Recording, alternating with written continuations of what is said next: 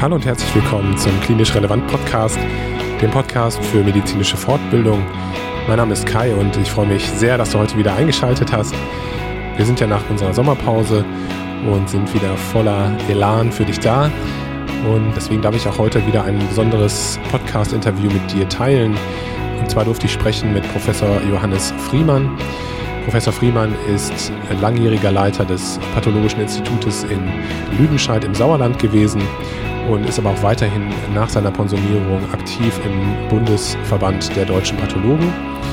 Und für diesen Bundesverband hat er zu Beginn der Corona-Pandemie eine Untersuchung geleitet, bei der die Obduktionsergebnisse von Covid-Patienten zusammengetragen wurden über diese Studie, über diese Untersuchung sprechen wir in dem Interview und ich finde, es gibt viele spannende Dinge, die wir da für dich aufbereitet haben. Ich wünsche dir ganz viel Spaß beim Zuhören und würde mich freuen, wenn du mal auf unserer Internetseite unter www.klinisch-relevant vorbeischauen würdest. Dort gibt es immer wieder neue Fortbildungen und Bevor es in das Interview geht, am 28. Juli um 20 Uhr findet unsere nächste Live-Online-Fortbildung statt zum Thema nicht-medikamentöse Demenztherapie. Also, jetzt viel Spaß mit dem Interview mit Professor Friemann zum Thema Obduktionsergebnisse bei Covid-Patienten. Viel Spaß. Professor Friemann, herzlich willkommen im Klinisch Relevant Podcast. Vielen, vielen Dank für Ihre Zeit. Sie sind Institutsdirektor der Pathologie in Lüdenscheid gewesen, viele, viele Jahre, und Sie sind immer noch engagiert im Vorstand des äh, Berufsverbandes Bundesverband Deutscher Pathologen.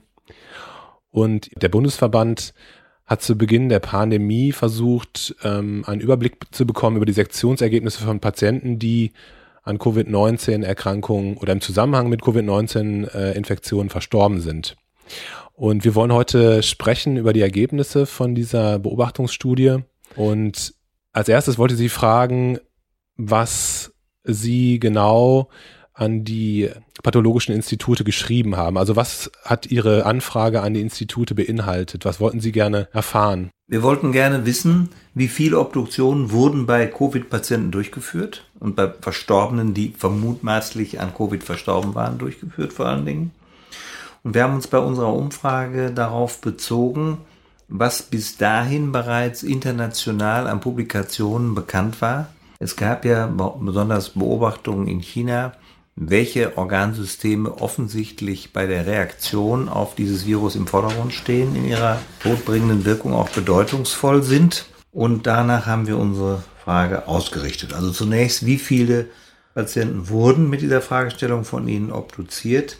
Und dann haben Sie die für Covid typischen Veränderungen in der Lunge gesehen? Haben Sie Trombembolien gesehen in der Lunge oder in anderen Organen? Und auch ist Ihnen aufgefallen, dass es in der Lunge oder anderen Organen entzündliche Gefäßveränderungen gab. Dann wurde gezielt auch danach gefragt, ob auffällige Veränderungen in anderen Organen zu beobachten waren, die bisher nicht im Schrifttum als typisch für Covid-Infektionen genannt wurden, die aber nach Ansicht des jeweiligen Untersuchers möglicherweise auf die Covid-Infektion zurückzuführen seien. Eine der Fragen war auch, ob und welche konkurrierenden zum Tode führenden Hauptleiden durch die Obduktion aufgedeckt wurden. Letzten Endes steht dahinter die Frage, ist der Patient infolge der Covid-Infektion allein verstorben oder gab es wesentliche andere zum Tode führende Haupterkrankungen, die das Todesursachengeschehen mit wesentlich beeinflusst haben. Das war ein besonderes Anliegen dieser Umfrage. Und um das ganz deutlich zu machen, haben wir die Teilnehmer gebeten, die Fälle, die von ihnen untersucht wurden, bestimmten Kategorien zuzuordnen. Wir haben also klar vorgegeben, äh, welche Kategorien wir gerne unterschieden haben wollen und das entsprechend abgefragt. Darauf kann ich bei der Ergebnisdarstellung noch mal im Näheren eingehen. Es gab insgesamt fünf Kategorien. Da haben wir berücksichtigt jeweils, ob zu Lebzeiten durch einen Test die Covid-Infektion bereits bekannt war oder nicht und ob bei der Obduktion charakteristische Organbefunde erhoben wurden, die zu dieser Covid-Infektion passen und als Todesursache angesehen werden können oder ob das eben nicht so war. Und die Kategorie 1, das waren Fälle, die positiv getestet wurden, typische Organbefunde hatten und wo die Todesursache auch die Covid-Infektion war. Und zwar ganz im Vordergrund stehend, ohne Konkurrenz mit anderen vorbestehenden Haupterkrankungen. Das waren immerhin 82 Prozent der Fälle, die uns zurückgemeldet wurden. Die große überwiegende Mehrheit. Kategorie 2 waren die Fälle, die einen positiven Covid-Test zu Lebzeiten hatten bei denen man aber keine charakteristischen Organbefunde bei der Obduktion feststellen konnten, die auf diese Infektion hinwiesen, also im Lichtmikroskop typische, schon bereits in der Literatur beschriebene Befunde, die zu der Covid-Infektion passen und wo man deswegen davon ausging, dass Covid nicht die Todesursache war. Das waren nur wenige Fälle, acht Prozent in unserer Umfrage. Kategorie 3 waren Fälle, wo der Test negativ ausgefallen ist zu Lebzeiten wo aber charakteristische Organbefunde festgestellt wurden, die sehr gut zu diesem Krankheitsbild passen. Und deswegen wurden diese Fälle auch als Todesfälle im Zusammenhang mit Covid-Infektion klassifiziert. Das war aber sehr selten der Fall. In drei Prozent der Fälle der Umfrage haben wir das beobachtet. Kategorie 4 sind diesejenigen Fälle, wo der Test im Krankenhaus negativ ausgefallen war, die keine charakteristischen Organbefunde bei der Obduktion aufwiesen und wo dann schließlich die Klassifikation so erfolgte, dass man sagt, die Covid-Infektion war mit großer Wahrscheinlichkeit nicht die Todesursache. Das war in sechs Prozent der Fälle unserer Umfrage so. Und in Kategorie 5, das ist mehr eine hypothetische Kategorie, die haben wir aber sicherheitshalber mit hineingenommen, das waren die Fälle, wo man zwar zu Lebzeiten keinen Test gemacht hat, weil man auch keinen Verdacht auf eine Covid-Pneumonie hatte, wo man aber bei der Obduktion, die aus anderen Gründen veranlasst worden war, äh, relativ charakteristische Organbefunde gesehen hat und deswegen zumindest den Verdacht äußerte, dass eine Covid-Infektion die Todesursache sei. Hier hatten wir zunächst darauf gehofft, dass durch moderne molekularpathologische Verfahren in dem einen oder anderen Fall noch die Diagnose nach dem Tod gesichert werden könnte im Gewebe. Das ist aber bei den seltenen Fällen, die wir da äh, aufgeführt haben, nicht geglückt, wahrscheinlich aus technischen Gründen. Da werden sich aber neue Aspekte ergeben durch die systematische Auswertung von Covid-Obduktionen im deutschen Register für Covid-19 obduzierte Fälle was in Aachen existiert. Wie war denn der Rücklauf der ähm, Befragung, die Sie angestellt haben? Also wie viele Datensätze konnten Sie da äh, sammeln? Und vielleicht können Sie auch was zu der Gruppe der Patienten sagen. Also wie sah die Gruppe aus im Hinblick auf Geschlechterverteilung, auf die Altersverteilung und vielleicht auch auf die Komorbiditäten bezogen? Gut, zunächst wurden 450 Institute bundesweit angeschrieben. 68 Institute haben auf unsere Anfrage geantwortet, das sind 15 Prozent. Und von diesen antwortenden Instituten wurden in 26 Fällen, das sind 38 Prozent von denen, die geantwortet haben, Obduktionen durchgeführt bei Covid-Verstorbenen. Das waren 17 universitäre Institute und neun nicht-universitäre Institute. Darf ich kurz dazwischen fragen, zu welchem Zeitpunkt war das? Das war ja relativ früh am Anfang der Pandemie, richtig? Ja, wir haben rückwirkend äh, die Umfrage gemacht. Und zwar vom Zeitraum März bis Juni etwa sollten die Fälle, die obduziert wurden, genannt werden. 2020. 2020. Okay. Und die Anzahl der Sektionen, die pro Institut durchgeführt wurden, waren sehr unterschiedlich. Das gab Institute, die nur eine Sektion mit dieser Fragestellung durchgeführt hatten, im Maximum 25 Sektionen und äh, das war je nach Land auch sehr unterschiedlich. Wobei nicht unbedingt dort die meisten Sektionen nur gemacht wurden, wo die häufigsten Covid-Fälle vorkamen. Zwar sehr viele in Baden-Württemberg, Bayern und Nordrhein-Westfalen, aber und auch in Berlin, aber auch zum Beispiel in Kiel, immer abhängig davon, wie aktiv das jeweilige Institut sich um diese Obduktion bemüht hat im Zusammenhang mit den klinischen Kollegen. Ja, dann war die Frage, wie die Geschlechterverteilung aussieht. Bei dieser Umfrage, ganz entsprechend der Beobachtungen in der Klinik, waren in 32 Prozent der Fälle Frauen betroffen und in 68 Prozent der Fälle Männer. Also ein deutliches Überwiegen von Männern gegenüber Frauen im Verhältnis 2,1 zu 1. Die Altersverteilung lag bei einem Maximum zwischen siebte und achter Lebensdekade, insgesamt also zwischen der sechsten und neunten Lebensdekade. Bevor wir nochmal zu der Frage der charakteristischen Veränderungen in den Obduktionen äh, übergehen, wollte ich Sie nochmal fragen, warum denken Sie, dass der Rücklauf so niedrig war? Also, dass nur so wenig Patienten obduziert worden sind? Da gibt es sicher viele Ursachen für.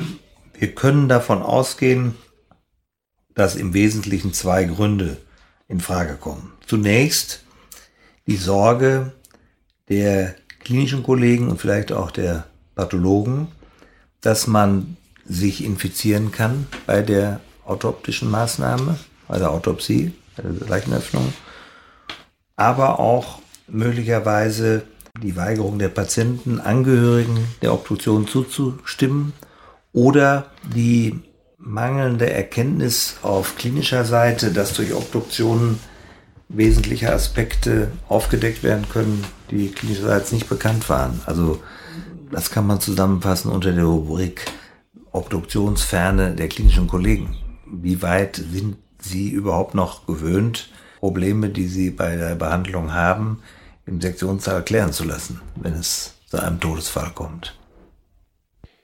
Lassen Sie uns nochmal zurückkommen zu den klassischen Mustern und den charakteristischen Befunden, die sich vielleicht erhoben haben bei den Patienten, die ähm, obduziert worden sind. Damit meine ich jetzt die makroskopischen, aber auch die mikroskopischen Veränderungen. Äh, klar, da ist ja das Organ Lunge sicherlich im Vordergrund, aber mich würden natürlich auch andere Organsysteme interessieren, ob es da vielleicht auch ähm, ja, spannende Ergebnisse gegeben hat diesbezüglich. Ja, wir hatten in der Umfrage ja ganz gezielt danach gefragt, ist Ihnen etwas aufgefallen, was Sie durch andere Erkrankungen als die Covid-Infektion nicht erklären können, was aus Ihrer Sicht wesentlich ist. Und da wurde durchaus darauf hingewiesen, dass zum Beispiel bei acht Fällen der Milz eine Verringerung der Lymphozyten aufgefallen war und in sechs Fällen auch eine deutliche Reduktion, also Verminderung der Lymphozyten in Lymphknoten. Also diese lymphozytäre Depletion nennen wir das ja, spricht dafür, dass es zu einem Verbrauch oder zu einer direkten Schädigung des Immunsystems und der Immunzellen durch die Infektion kommt. Dafür sprechen ja auch sehr viele klinische Parameter, dass eine ähm, Störung des Immunsystems bei dieser Erkrankung eine ganz wichtige Rolle spielt. Darüber hinaus wurden andere Erkrankungen beobachtet, die man von vielen Kollegen im Zusammenhang mit der Covid-Infektion gesehen hat. Das waren zum Beispiel Leberzellnekrosen. Das waren entzündliche Veränderungen in dem Lungenfell und natürlich auch im Lungeninterstitium, die nicht den charakteristischen Covid-assoziierten Veränderungen sicher zuzuordnen waren, die im Schrifttum zu der Zeit bereits publiziert worden waren. Und das waren also im Wesentlichen folgende Befunde. Einmal der diffuse Alveolarschaden, den wir in 37 Prozent der Fälle beobachtet haben und gemeldet bekamen. Das sind letzten Endes Veränderungen, wie sie bei einer Schocklunge aus anderer Ursache auch zu beobachten sind. Also der Wassereinstrom ins Lungeninterstitium, die Undichtigkeit der Alveolarwandkapillaren und durch die verminderte Belüftung des Lungengewebes der dadurch reduzierte Sauerstoffaustausch mit allen Folgen. Und ähm, in immerhin 47 Fällen war dieser Befund der herdförmig akzentuiert übrigens ablaufenden Schocklunge in verschiedenen Lungenarealen auch eine komplizierende bakterielle Infektion, die wahrscheinlich sich aufgepfropft hat auf die zunächst virale Schädigung. In 58 Fällen wurden Tromben und Trombembolien gesehen und als Besonderheit in den Alveolarwandkapillaren in 61 Fällen Mikrotromben. Das heißt ein Verstopfen der ganz kleinen Kapillaren durch reine Fibrintromben, teilweise verbunden mit einem vollständigen Untergang von größeren Alveolarwandabschnitten im Zusammenhang mit diesen Mikrotromben. Die in der Literatur beschriebene Endothelitis, also die entzündlichen Gefäßwandveränderungen wurden in unserer Umfrage vergleichsweise selten beobachtet, also in 28 Fällen. Die übrigen Organveränderungen, die beobachtet wurden im Zusammenhang mit der Infektion, waren dann in der Lunge noch gelegentlich alveoläre Riesenzellen und eine plattenepitheliale Metaplasie von Bronchialwandepithelzellen in der Peripherie und von Alveolardeckzellen. Das ist eine typische Erscheinung, wenn längere Zeit die Lungenstrombahn in der Peripherie durch Veränderungen wie bei einer Schocklunge geschädigt ist, dann kommt es zu Regenerationsprozessen und so ist diese Beobachtung zu erklären. Gleichzeitig wurden von mehreren Autoren, das war insgesamt in 13 Fällen der Fall, eine Epikarditis oder eine Myokarditis beobachtet. In sechs Fällen wurden Einblutungen in das Gehirn äh, beobachtet, die zum Teil als hämorrhagischer Hirninfarkt bezeichnet wurden, aufgrund einer arteriellen Durchblutungsstörung durch einen Thrombus, zum Teil aber auch beobachtet wurden ohne Zusammenhang mit einem durch die Obduktion sichtbaren Gefäßverschluss, einfach als Massenblutung des Gehirns. Das sind die wesentlichen Veränderungen, die in Zusammenhang mit der Covid-Infektion gesehen wurden, wo aber der Zusammenhang im Einzelfall noch nicht bewiesen ist, aber das waren doch auffällige Befunde. Was denken Sie, wenn Sie jetzt diese ganzen ähm, Befunde, die erhoben worden sind, wenn Sie die einfach subsumieren, was, was können uns diese Daten ähm, helfen, die Erkrankung an sich zu verstehen? Da gibt es ja noch ganz viele offene Fragen. Für Sie persönlich, was, was lernen uns diese Daten? Ja, zunächst, dass Forschungsbedarf noch besteht, das zu verstehen, diesen Mechanismus. und dass man aber aus den Daten, die wir jetzt haben, ablesen kann, dass es offensichtlich ein kontinuierlich fortschreitender Prozess ist, der dort in Gang ist und in Gang kommt. Es ist nicht einmal angestoßen durch die Virusinfektion, sondern wir haben den Eindruck, dass das durch die Störung des Immunsystems möglicherweise durch den Zytokinsturm zu einer Überreaktion des Organismus kommt, zu einer ja, Wehrlosigkeit gegenüber dem Eindringen des Virus in weitere Organsysteme. Was wir weiter lernen müssen, ist die Aufklärung dieser Immunmechanismen. Wie können wir sie unterdrücken? Wie können wir sie näher charakterisieren? Wo, an welchem Punkt findet die Entgleisung dieser Immunantwort statt? Das ist etwas, was wir bisher aus dem morphologischen Befund aus meiner Sicht nicht ablesen können. Wir können nicht erkennen, warum die Abwehr zusammenbricht. Und das erklärt ja auch die, die Wirkung von Cortison oder die Bedeutung von Cortison in dem Zusammenhang. Ja, also ich denke, dass die frühe Phase, das hat die Klinik ja gezeigt mittlerweile, auf eine Cortisonbehandlung als Schutz für die Lunge anspricht, auch zum Abdichten der Gefäße offensichtlich eine Rolle spielt ähm, und dass natürlich die Antikoagulation, das konnte man durch diese Untersuchung auf jeden Fall lernen, verhindert, dass in größerer Zahl Trompen und Trombembolien entstehen. Sie hatten ja vorhin angesprochen, dass die Daten mittlerweile in dem zentralen deutschen äh, Register in Aachen gesammelt werden und systematisch auch analysiert werden. Und ja, meine Frage wäre nochmal, was Sie erwarten, was, was man aus dieser ähm, systematischen Untersuchung der Daten äh, noch herausfinden kann. Ich denke, dass durch diese wissenschaftliche Analyse eine noch bessere Bündelung der Daten möglich ist als in unserer Umfrage. Eine gezielte Planung der Obduktionen von Covid, von an Covid Verstorbenen ermöglicht den Einsatz moderner molekularer Verfahren, zum Teil am unfixierten Gewebe, so dass man die Messenger-RNA, die ja wesentlich ist für die Viruserkennung, noch darstellen kann, in erhaltener Form darstellen kann und auch im Gewebe sichtbar machen kann, wo das Virus sitzt. Wir wissen ja schon sehr früh, dass das SARS-CoV-2-Virus an dem membranständigen ACE2-Rezeptor andockt, also an dem Angiotensin-Converting Enzyme 2 andockt an den Zellen. Das ist in verschiedenen Organen nachgewiesen worden und wir versprechen uns durch diese gebündelten wissenschaftlichen Untersuchungen mehr Verständnis für die Pathophysiologie. Wir wissen, dass das im Riechsystem zum Beispiel auch nachgewiesen werden kann, das Virus, dass es im Gehirn an verschiedenen Stellen nachgewiesen werden kann. Wir wissen bis heute aber nicht genau, wie es dort wirkt. Und das wird möglicherweise durch diese Zusatzuntersuchung deutlicher werden. Das gleiche gilt auch für die Wirkung auf das Immunsystem, wenn systematisch die Wirkung auf die Lymphozyten-Subpopulationen durch das Virus aufgeklärt werden kann. Jetzt unabhängig von der Beobachtungsstudie, die Sie ähm, erhoben haben, wollte ich Sie noch fragen, ob Sie persönlich zwischen der ersten und der zweiten Welle der ähm, Covid-19-Infektionen Unterschiede festgestellt haben bei obduzierten Patienten. Unterschiede insofern, als dass wir deutlich weniger Thromben und Thrombembolien in verschiedenen Organsystemen beobachten konnten.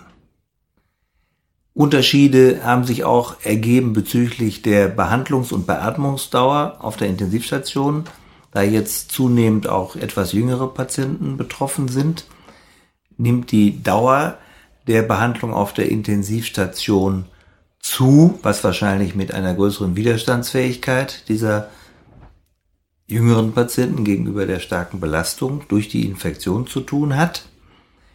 In diesem Zusammenhang könnte man erwarten, dass es auch chronischere Verläufe mit entsprechenden chronischen Lungenveränderungen zu beobachten gibt, also eine bereits in Gang befindliche Lungenfibrose infolge der Covid-assoziierten Lungenveränderungen. Das ist zum Teil auch der Fall, aber auch nach zwei- und dreiwöchigen Beatmungs- und Krankheitsverläufen sehen wir akute Phasen einer Schocklunge in verschiedenen Lungenprovinzen. Und das überrascht und weist darauf hin, dass es offensichtlich immer wieder zu einem Aufflackern der akuten Virusinfektion und Pneumonie kommt. Das ist etwas, was wir in der Frühphase und im ersten Jahr nicht in dieser Form so beobachtet haben. Das hatten wir zumindest nicht verstanden, dass es nicht ein einmaliger Schaden ist, der dann fortschreitet, sondern dass das Virus immer wieder neue Schäden setzt. Und das wird schon etwas damit zu tun haben, dass das Abwehrsystem nicht adäquat reagiert.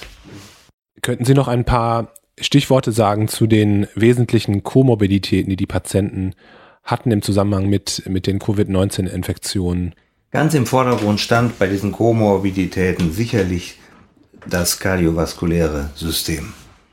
Es waren Erkrankungen wie Herzhypertrophie, eine Bluthochdruckerkrankung, eine schwergradige Arteriosklerose oder auch eine koronare Herzerkrankung.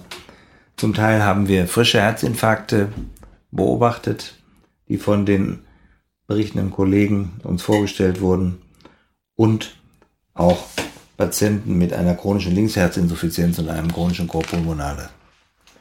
Darüber hinaus gab es immerhin in zwölf Fällen eine bakterielle Sepsis, wo offensichtlich im Anschluss an die Virusinfektion auch eine Bakterieneinschwemmung stattgefunden hat, die dann das Krankheitsbild sehr ungünstig beeinflusst hat und auch wesentliche Mittodesursache war.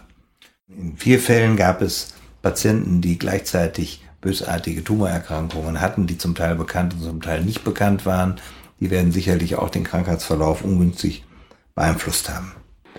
Professor Friemann, dann bedanke ich mich ganz herzlich für Ihre Zeit und die Ausführungen zu den Obduktionsergebnissen, die es ja zu einer frühen Zeit der ähm, Corona-Pandemie gegeben hat. Vielen, vielen Dank dafür. Das fand ich sehr, sehr interessant. Ich bedanke mich auch für Ihr Interesse.